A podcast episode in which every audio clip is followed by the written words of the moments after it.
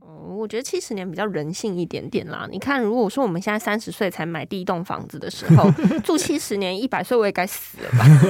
哎、 神神秘秘揣猫醋。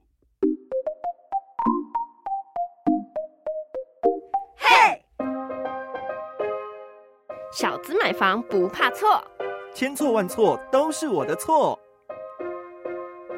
小资买房不 怕错，千错万错都是我的错。 没错。但是今天要来带大家看的这个错呢，搞不好不是你的错哦， 什么意思？就是你买了它，但它其实不属于你。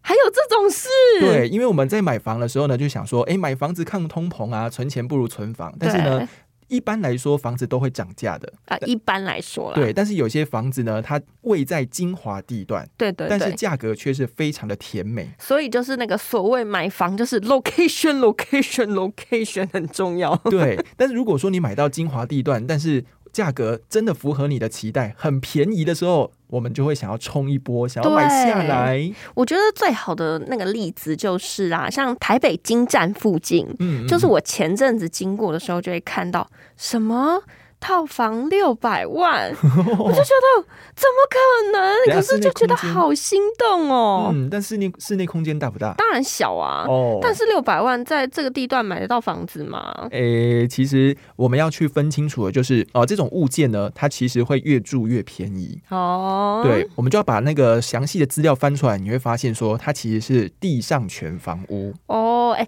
我觉得这个概念要跟大家区分一下，就是我们常在买房子的时候会有所谓的所有权，嗯，然后呢还有分呢、哦我们今天就特别来跟大家讲啊，地上权、使用权。嘿，这这几种权利的不同，我们都知嗯道说，哎、买房子，你以为你买的就是这栋房子吗？对，其实你不止买了这栋房子，你可能哦还买了土地，对，还买了这个房子。是，但是有一种权，这样子买下去之后，你发现你既没有房，也没有也土没有地。土 地，什么你就觉得天哪，那我到底买了什么？好，所以我们第一个最大家常见的就是所有权房屋嘛，嗯哦，那所有权呢，就是因为房子要盖在土地上，所以对我们除了房子之外呢，你也会分配到那个土地的所有权，尽管那个土地平数可能不大，因为 share 下来 嘛，对不对？对对对好，所以说两个是合在一起卖的，不会分开。所以这个在合约里面，你就会发现他会告诉你说，房子的费用多少钱，嗯土地的费用多少钱，它对会有两笔，会就是写的清清楚楚。你的合约会有 两本，或者是有些会合在一起。对那一部分是房屋的部分，一部分是土地的对部分。所有权的房子呢就很贵。哦，就是正常价了，我们对也不要说很贵啦，好正常价。好，那这是所有权房子，这无可厚非。但我们今天要讲的地上权的房子呢，顾名思义就是你只买得到那个房子，但你没有土地所有权。哦，就是土地以上的权利。对，那这种状况呢，其实它会在两千零三年的十二月以前，嗯或者是二零一三年的九月开始。嗯，那主要就是因为国有财产署，反正就是财政部嘛，哦，他把那个国有土地呢拿拿出来，那让建商呢去标，那标到土地之后就盖了房子，但是呢，土地的所有权是国家的，嗯，那建商呢，只能把房子盖好。对对对，这感觉有点像是对岸的方式、哎，就是嗯国家拥有这个土地，然后土地永远都是国家的。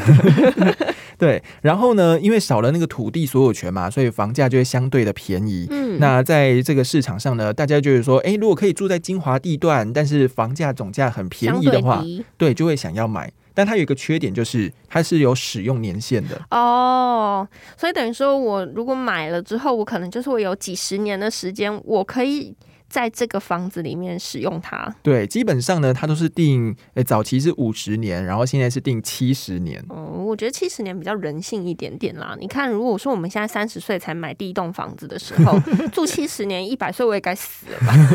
哎、好，所以呢，有些人就会去买这个房子，然后去做中间的一些套利啦。主要为什么原因呢？因为它的地上权房屋的它的价格会是市价的大概六七成。哦，很便宜。假难设周怪边的房子一平要卖一百万，那你这里的一平就是六十万。嗯所以其实就是你大概我们刚刚前面讲到了嘛，你看台北火车站附近六百万就有机会可以嗯买房入住，就是有这个原因的。，对，所以说可以让民众呢可以用低价，但是可以买到好的这个。买到蛋好黄的区啦，蛋黄区啊。那因为我们买到这种房子吼，它只有房子的所有权，对，没有土地，所以就不用缴地价税。哇，那你在未来卖的时候呢，也不用缴土地增值因为税。土地的增减值跟你没有关系，，对所以就不用缴税，对啊，但是缺点就是你未来卖出去之后，好不好转手？对，好有有不些人好觉得卖？啊，你卖给我啊，我以后可能几年的时候我接手了，然后就要拆掉了。对，因为我觉得大家在住房子啊，像我们这种年轻人，有没有就喜欢住新房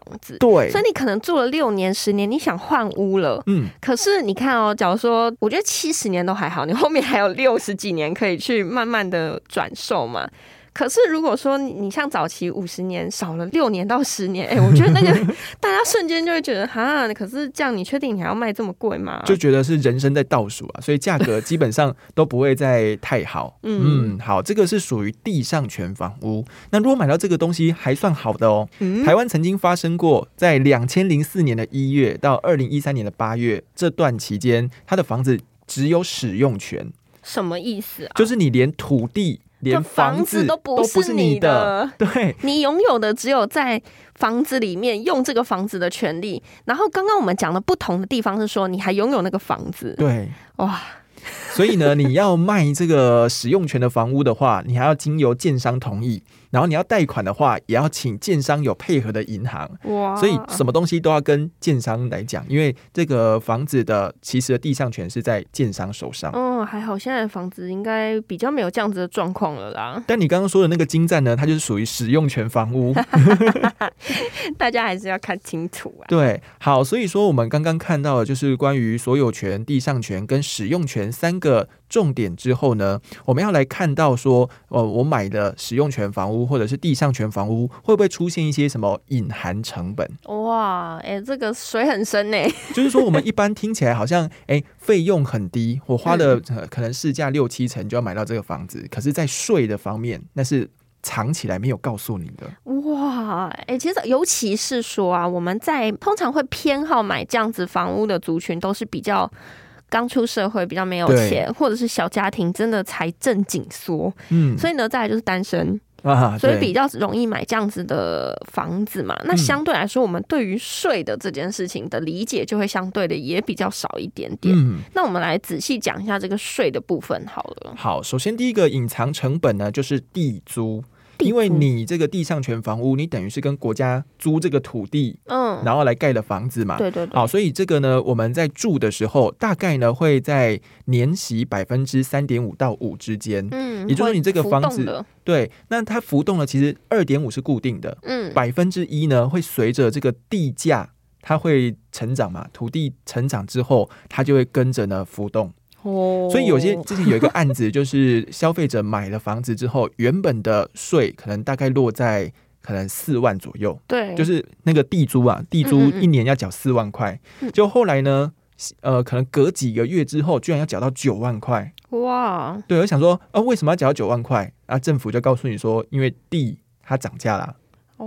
地涨价，。你的地租就会跟着成长。那我有问题，像这嗯种地租的费用是月月缴吗？还是它其实会是一年缴一次，哦？对，它但一是就年缴会一次。变动就对了。对，那在第二呢，哎，就是房屋税的部分。嗯那房屋税呢，地上权的房屋税跟这个我们一般所有权的房屋税就不一样，嗯因为我们一般吼的房子自用住宅的税大概是零点二趴，嗯，但是你刚刚听到那个地租就已经三点五趴了， 对啊，这个 range 有点差，有对点大。然后地租之外还要再缴房屋税，所以你的成本是哦含在每个月未来要去缴的，呃，每年要去缴的，对嗯对嗯，对嗯，就是等于说你每一年要缴的东西不只是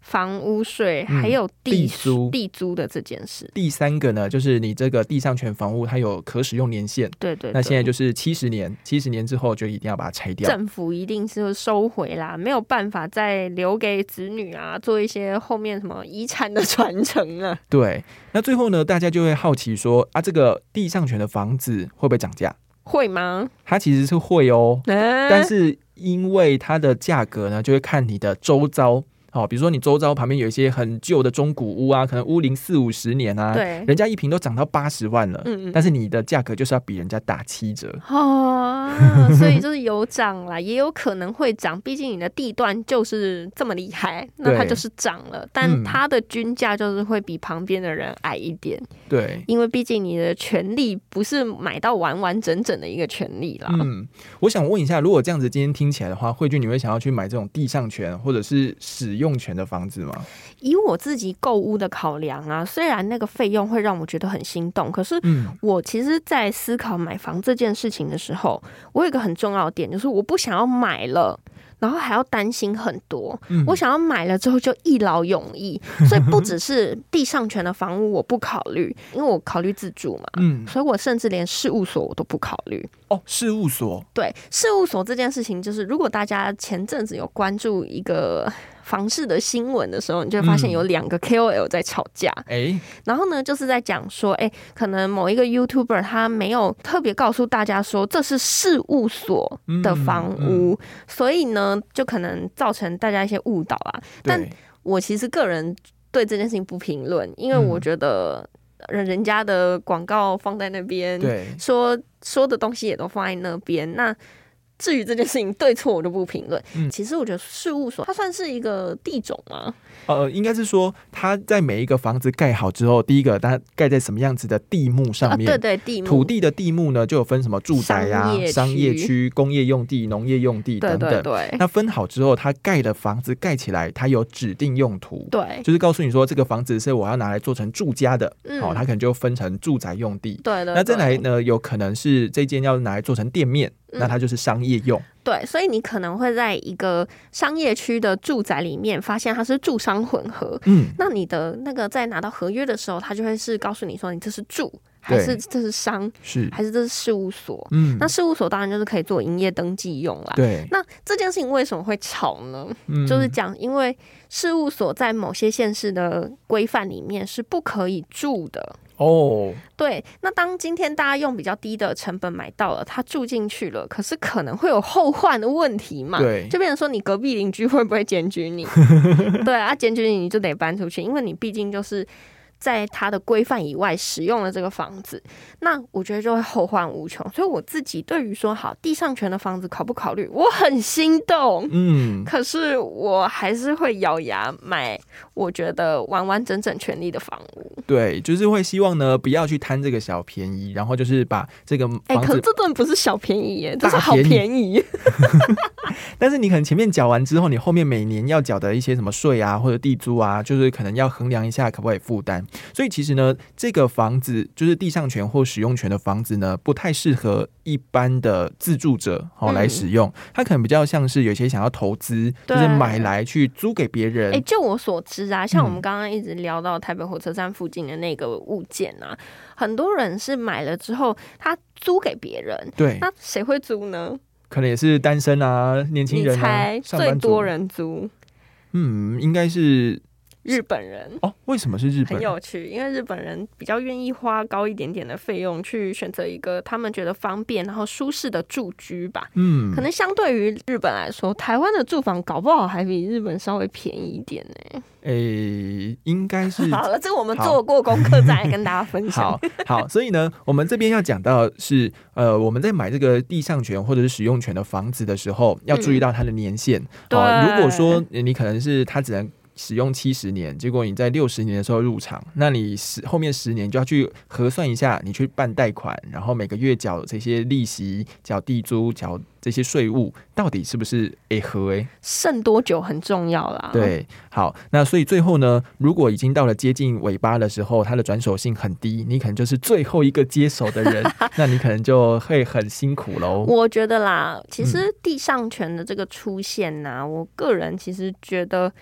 以自住者来说，的确是一个不错的方式，嗯因为其实居住的方式，我们其实人都会有选择自由居住的权利，其实这是这是一个权利哦、嗯，那我们既然有这个权利，那我们是不是也可以有更多元的住房的选择？嗯，那我觉得地上权房屋它不是不应该存在，而是大家都应该可以去呃，透过衡量自身的条件，然后选择一个适合他，比如说我们在花费上面适合他，然后他可能也没有想要真的传承给子女，就每个人想法不一样嘛。对，那不代表说这个东西的存在是没有必要的，嗯而是拥有多元的选择这件事情是很重要的。没错，好啦，所以说，如果你打从心底呢，就希望你这个房子可以陪你一辈子，甚至可以传给你的子孙 对子女们，对对那你可能就不适合买这种地我上们权。不是再留子女，我们是正的东西留给子女。对，但是如果说你只是要有一个核心的地方可以住，然后希望可以越靠近市中心越好，靠近上班的地方，嗯没那你错其实呢就是可以考虑地上权或使用权房子，只是你要去看清楚它的详细规则。